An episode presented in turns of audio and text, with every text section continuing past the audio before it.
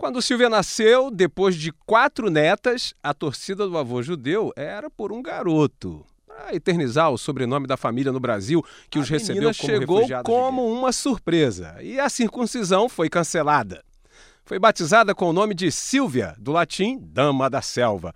Passou a infância na Vila da Penha e, aos 13 anos, ao descobrir que existia uma profissão que ajudava pessoas a melhorar de vida, a partir daquele momento, ela decidiu que seria assistente social. Bom, mais tarde, morando e trabalhando em Curitiba, e já assistente social e professora universitária, coordenou o Centro Social Urbano, com projetos para ex-moradores das favelas.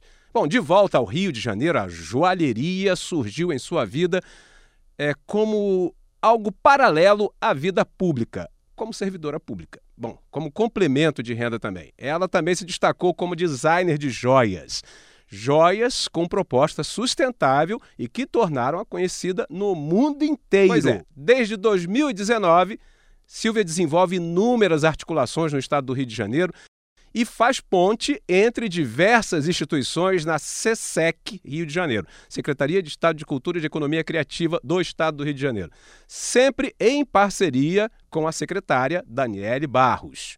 Bom, hoje a gente vai conversar com a Silvia sobre como a cultura pode colaborar com a economia criativa e desenvolvimento de uma mentalidade empreendedora nas escolas. Pois é. Pega a sua xícara, coloca a sua linhaça e a água quente que o chá vai começar. Começa agora. Chá de linhaça, um chá sagrado que estimula a criatividade, o raciocínio, ativa a memória e o bom humor. Chá de linhaça. Quebrando barreiras, mudando o conceito, trocando uma ideia. Chá de linhaça. Um chá pra curar essa zia, um bom chá pra curar essa zia. Todas as ciências pra gente ver, ver o que sobrou do céu.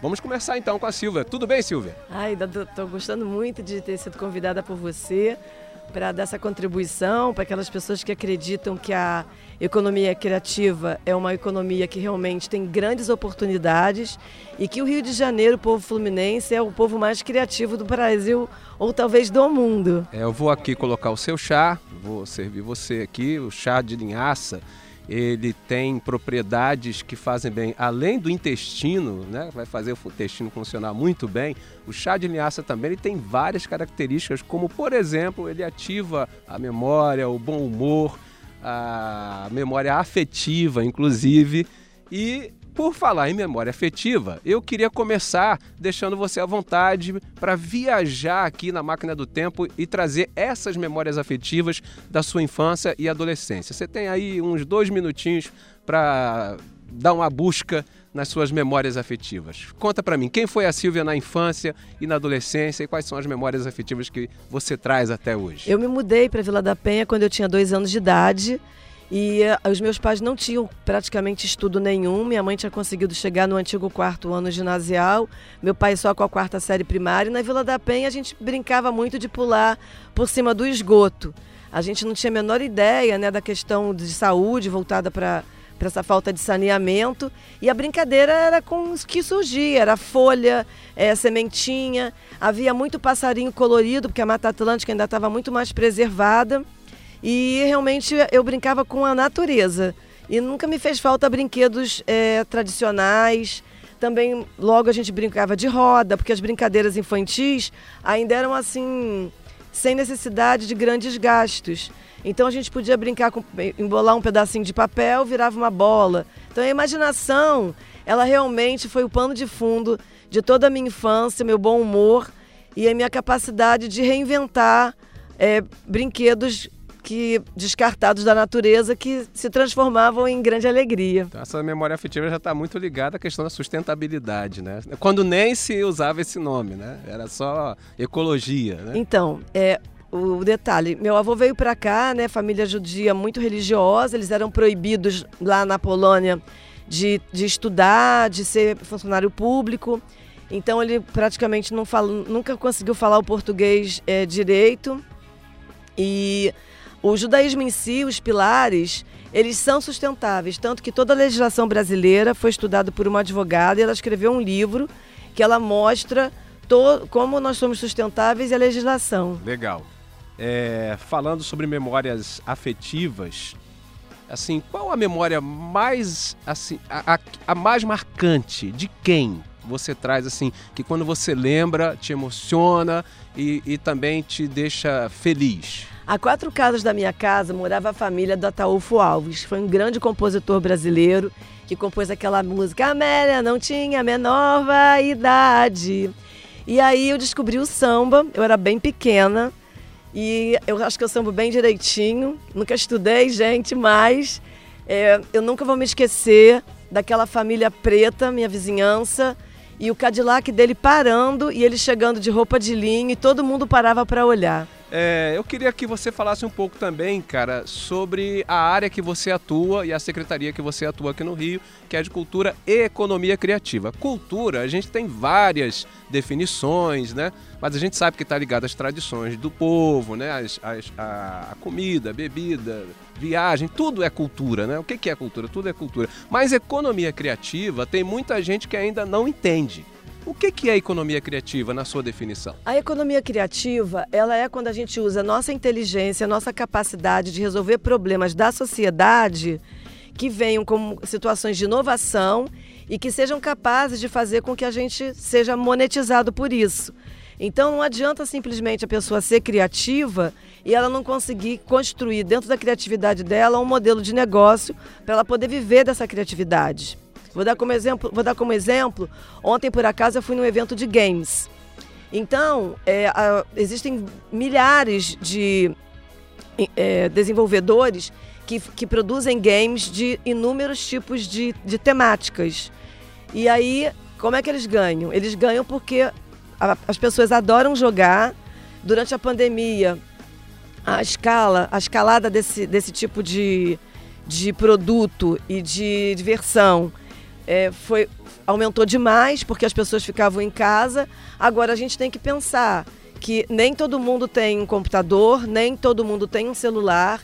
Então a, a, a no, o nosso desafio é muito grande porque nós temos que primeiro atender essas pessoas mais vulneráveis para elas poderem atingir essa questão de fazer de sua criatividade gerar dinheiro. Quais seriam, além do, dos games, que você citou como exemplo, quais seriam as outras áreas assim mais, diria assim, mais acessíveis da economia criativa que você consegue é, é, monetizar em casa mesmo, com o celular na mão ou sem celular, no caso, como você falou, como nem todo mundo tem acesso à internet, quais seriam a, as atividades de economia criativa mais fáceis, mais acessíveis? Para a pessoa desenvolver, de repente, na própria casa? Ela pode trabalhar com resíduos sólidos, por exemplo. Ela pode aprender. Ela, uma situação que a gente tem, quando a gente, por exemplo, tem eventos, o evento acaba.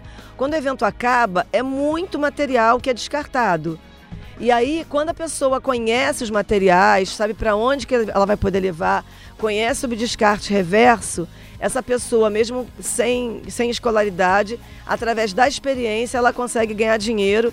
E isso realmente é uma a profissão do presente e do futuro e que já está fazendo muita gente se manter financeiramente. Que é o desenvolvimento de economia acessível. A economia criativa, assim, que você pode trabalhar e produzir conteúdo é, e viver disso de, com o que você tiver. Se você tem o um celular, produz com o celular. Se você não tem o celular, produz com resíduos de final de evento. E por aí vai. Agora, não mudando de assunto, mas já que a gente está falando de, de, secretaria, de, economia, de, de cultura e economia criativa, é, é, eu, eu sei que você tem aí uma dupla jornada, cara.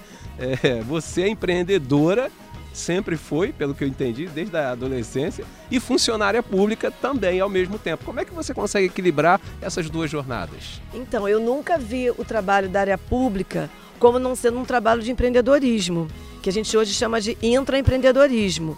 Então, desde a primeira vez que eu fui efetivada, eu já fiz vários concursos públicos e eu, eu já me exonerei de todos eles, porque eu não acredito que é possível a gente entrar numa caixinha com tipo um computador e fazer o que estão mandando para a gente, mesmo a gente percebendo que aquilo ali não está chegando no, no público final. Então, eu acredito no intraempreendedorismo e aqui na Secretaria de Cultura e Economia Criativa eu tenho todo o apoio de Daniele Barros. A gente faz um trabalho completamente inovador e um dos trabalhos que eu tenho feito que está que já, tem, já teve uma durabilidade, é um, são feiras de, de plantas e flores que começaram na pandemia, por exemplo. É, faz parte da políticas de responsabilidade social de shoppings e de outras entidades.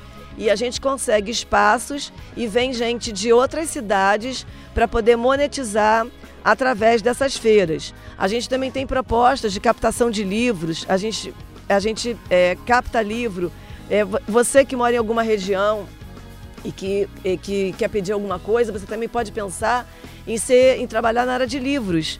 Porque quem é que não tem na Zona Sul, em outras áreas, nas favelas, todo mundo tem um livro que lê um dia que está ali parado. Você pode criar uma biblioteca você pode criar. A economia criativa, ela não tem limite. Ou seja, o único limite é a criatividade. Se você se limitar né, a criar, aí acabou ali. É muito possível você criar uma diversidade de, de, de negócios, né? E então eu encaixo o empreendedorismo e políticas públicas privadas. E além disso, eu faço um trabalho de articulação entre as secretarias para poder promover essas ideias. Legal. A sua, a sua função na secretaria, então, você é uma assessora. Que, que, interage com todos os as superintendências, é isso? Eu sou uma assessora de inovação. Não é tão fácil para mim e para quem trabalha comigo conseguir compreender, porque quando a gente trabalha com inovação, a inovação são experiências, são erros e são acertos. Então a gente tem que admitir que muita coisa pode dar errado, que é normal. Assim são as startups, né? E só para a gente completar sobre as 17 Objetivos de Desenvolvimento Sustentável, que eu estava comentando, a gente tem lá a parte do saneamento e a parte das águas. Então, assim, a prioridade absoluta da gente cuidar das águas e do saneamento é porque sem água não há vida. Então, não faz nada. Exatamente. Quando você cria um evento, você tem que estar pensando tudo antes de você montar o evento você já tem que estar tá pensando como é que você vai fazer para depois ter o descarte dos seus materiais. Se seus materiais vão ser reusados, para qual empresa, quem vem, quem vem catar, se as tampinhas das garrafas do pessoal que está bebendo água, se tem um coletor para poder jogar ali. Você tem que conhecer que aquela tampinha ela vai parar em algum lugar. Tem gente que faz casa de cachorro e de animais, pets da tampinha de garrafas. Eu já vi bicicletas. Então, assim, eu. Isso é economia criativa. Exatamente. Para poder criar, a gente tem que peregrinar, gente. Então, assim, aquela criança que está num lar de favela, que não tem muito acesso, ela vem na Biblioteca Parque. Nós temos Biblioteca Parque não só aqui no centro do Rio de Janeiro, aqui na Presidente Vargas 1261. A gente também tem a Biblioteca Parque da Rocinha. A gente tem a de Manguinhos.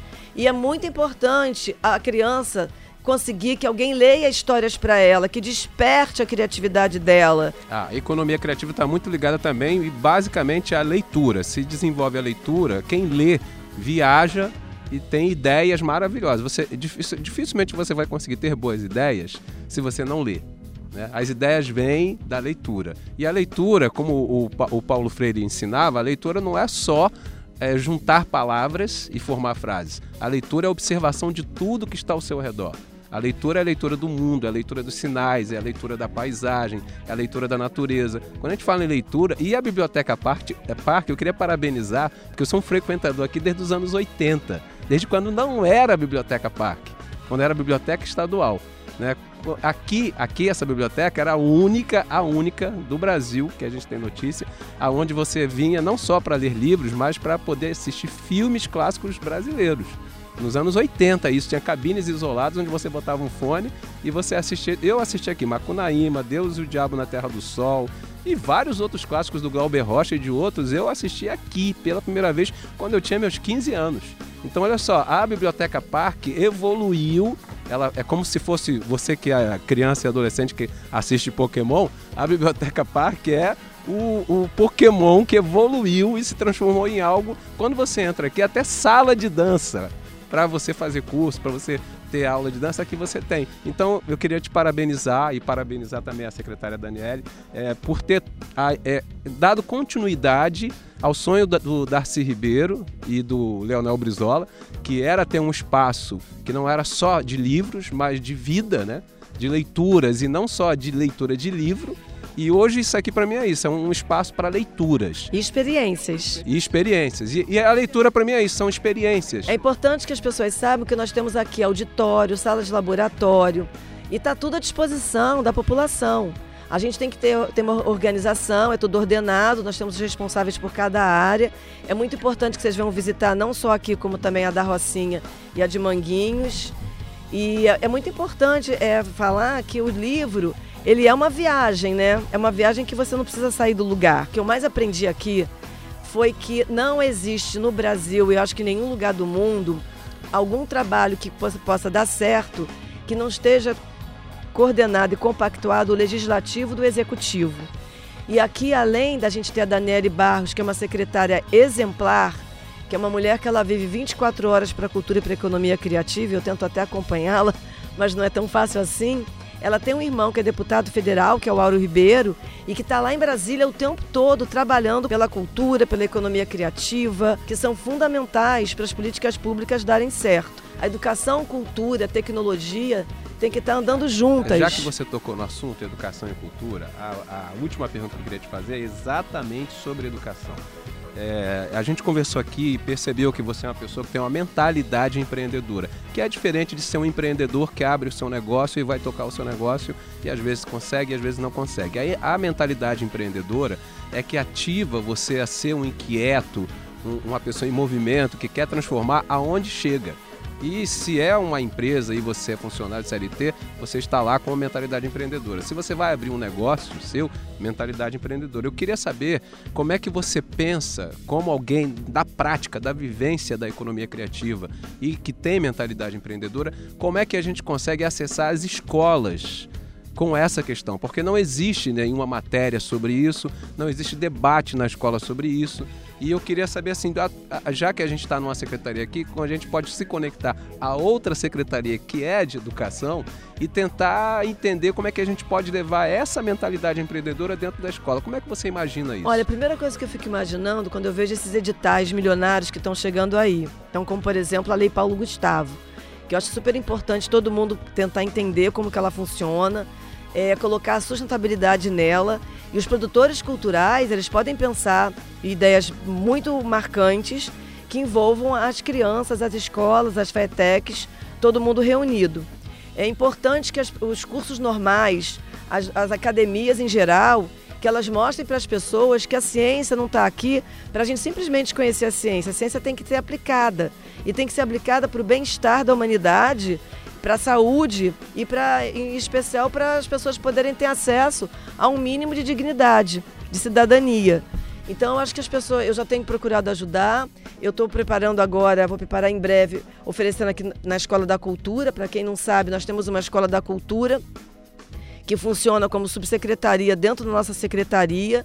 E eu pretendo criar um curso de coleções, de criatividade, para trazer para as pessoas toda essa jornada que eu tive de sair dessa área de serviço social, trabalhar na área de joalheria, ser uma designer reconhecida internacionalmente, chegar na área da sustentabilidade. Então, para tudo isso eu faço com muito amor, porque a gente não consegue, eu não acredito em nada que a gente faça sem a gente se jogar mesmo para fazer o trabalho. Você me mostrou um projeto que está acontecendo em Santa Catarina, não é isso? Santa Catarina, não sei, aonde os profissionais é, onde estão marcando encontro de profissionais da área criativa com alunos da rede pública. Isso não seria uma coisa legal para a gente fazer aqui no Rio? Eu acho que seria sensacional a gente criar um grande catálogo de, de, de, produtores culturais, de gente que trabalha nessa área criativa e que eles tivessem acesso dentro das escolas, que cada escola tivesse os espaços abertos nos finais de semana para receber as novidades, para fazer o lazer das crianças, porque logo quando eu comecei lá em Curitiba, a primeira coisa que eu percebi é que as pessoas não têm lazer. E a gente, eu também tenho o Mostra aí Oficial. O Mostra aí Oficial é um projeto que nasceu nesses shoppings durante a pandemia de plantas e flores, que ele está crescendo para artesanato e para as outras artes, incluindo até arte urbana. Então, assim, transito desde a tecnologia, arte urbana, muralismo. A gente tem o Museu do Grafite, que tem o Rongo, que a gente está apoiando. A gente tem parceria com o Metrô Rio. E o setor que eu trabalho atualmente, ele integra 10 articuladores para as nossas 10 regiões geográficas. Nós somos 92 municípios e nós estamos divididos em 10 regiões. E tem o Adenilson Honorato, que é o meu chefe, né, meu, meu coordenador, vamos dizer assim. E a gente, ele tem os 10 e a gente leva tudo que a gente tem aqui da, do estado para o interior. porque a nossa secretária faz questão absoluta de cumprir a legislação e de atingir todas as metas, não só na capital, como também no interior. Então, dito isto, eu queria encerrar contigo para a gente é, é para a galera saber, assim, os teus empreendimentos, o teu trabalho, como é que o pessoal te encontra nas redes sociais. Você tem site, tem Instagram, o que, que você usa? Passa o endereço para a rapaziada te acessar. Bom, gente, o, o meu Instagram da cultura, que é o que eu mais ativo, também tem LinkedIn, é Silvia, S-I-L-V-I-A, Bloomberg, B-L-U-M-B-E-R-G, Cult RJ. Eu também tenho Silvia Bloomberg, onde eu coloco lá as minhas joias.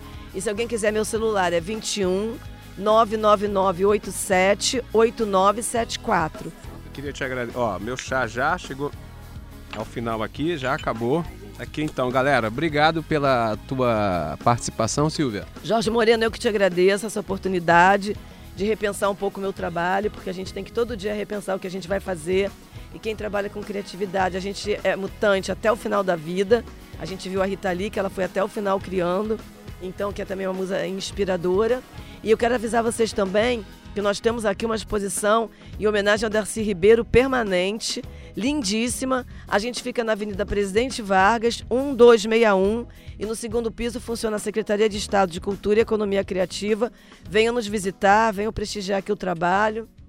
E nossas saudações para todos vocês. Linhaça já. Legal, aproveitando que a gente está falando sobre a Secretaria de Economia Criativa, de Cultura e Economia Criativa e a Biblioteca Parque Estadual, eu estou recebendo aqui é, também nesse chá de linhaça, para a gente encerrar aqui esse papo, o Pedro, Pedro, Pedro, só Pedro, Pedro. Pedro Dias. Pedro, é, a gente está falando aqui sobre a, a, a, a, multiplataforma e diversidade que existe aqui dentro da Biblioteca Parque. Eu acho que essa, se eu não me engano, é a única biblioteca que tem um estúdio de podcast, que é onde a gente está gravando esse episódio. Então eu queria que você me falasse, cara, como é que é, hoje, como é que está funcionando essa ferramenta e como as pessoas podem acessar. É, o, estudo da Biblioteca Parque aqui no, no centro, né? É um projeto pioneiro, de fato. Acho que se a gente for ver dentro do estado, vão ter, vão, vamos ver poucas iniciativas é, com esse perfil, né, de um, um espaço público que integre é, leitura, literatura, né, no caso, é, e múltiplas artes. Aqui também tem uma sala de dança. E temos o estúdio aqui da Biblioteca Parque, funciona já há bastante tempo e desde do, da volta né, do, das atividades presenciais, assim, após a pandemia, a gente tem é, inaugurou um novo tipo de atendimento, né? Vamos dizer assim, a gente abriu uma lista para e-mails para receber esse essa a população que tem interesse, né, em fazer registrar suas músicas, às vezes de forma é bem demonstrativa, né? É, criar um, uma demo, né, demo, o pessoal, uma demonstração, né? Então tem então, artistas novos no mercado, né? Pessoas que estão compondo suas músicas, então, é, intérpretes é, também, poetas, né? que quiserem gravar suas poesias. Tem isso também. A gente, como você falou, recebe um público interessado também em registro de material jornalístico, né? Podcasts, ah, entretenimento. Podcast também sim, vem sim. muita gente aqui. Nesses últimos... Assim como eu estou usando, né? Justamente.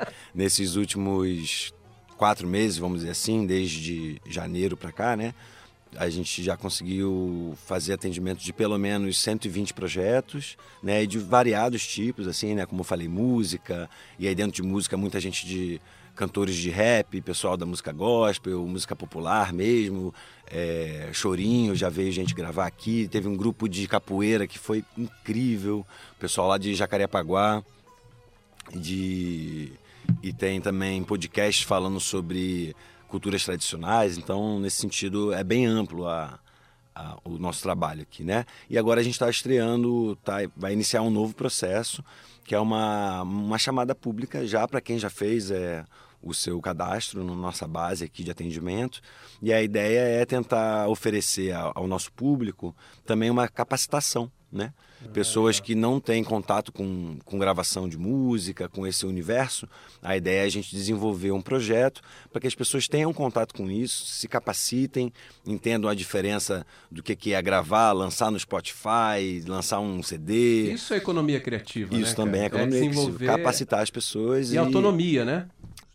É, é, formar também empreendedores culturais, né? Justo. Multiplicar, multiplicar as nossas iniciativas culturais. Eu acho que a gente abre espaço para uma nova, uma nova camada de produtores culturais, né? E aí relacionados à música, mas não somente, que descobrem um universo possível, né? De desenvolver o seu trabalho, de divulgar o seu conhecimento, de trocar essas informações. Eu acho que o estúdio tem muito a oferecer nesse sentido. Cara, obrigado pela. Primeiro, pela, obrigado você, pela, pelo, pelo afeto. Você é uma pessoa carinhosa, afetuosa, afetiva. É, obrigado pelo acolhimento, que é a palavra, assim, por ter me acolhido aqui e até a próxima. Um chá pra curar essa zia, um bom chá pra curar essa zia, todas as ciências pra gente ver que ver o que sobrou do céu. Oh.